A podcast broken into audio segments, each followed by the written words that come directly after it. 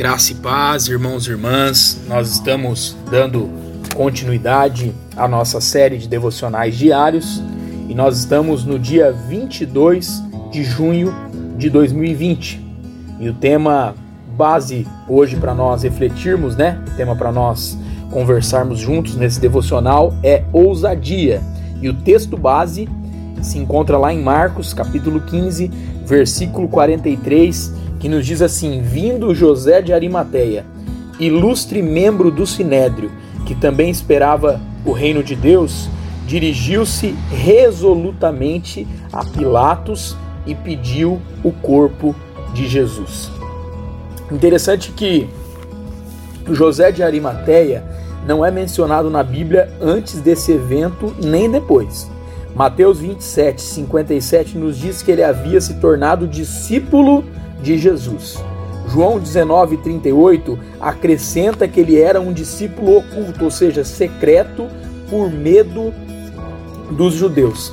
Entretanto, é Marcos quem aponta que José de Arimateia era ilustre membro do Sinédrio.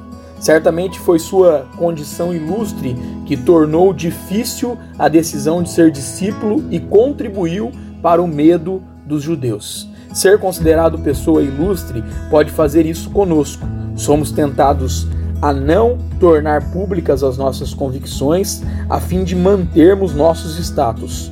Né? Porém, um detalhe final deve nos inspirar. José de Arimateia dirigiu-se resolutamente a Pilatos. Alguma, alguma coisa aconteceu com José de Arimateia durante os últimos dias de Jesus na terra. Algo que fez com que esse discípulo secreto e medroso se tornasse ousado e decidido. Algo que precisa ser renovado em nós continuamente, a fim de que, com ousadia, sigamos testemunhando a alegria de servir aquele que deu sua vida por nós. Independente, né, de medos, independente de perseguições, nós conseguirmos compreender que nós somos discípulas e discípulas do Senhor Jesus e esse é e deve ser diariamente o nosso posicionamento. Que a nossa oração seja, Senhor, que nós tenhamos ousadia para tornarmos públicas as nossas convicções,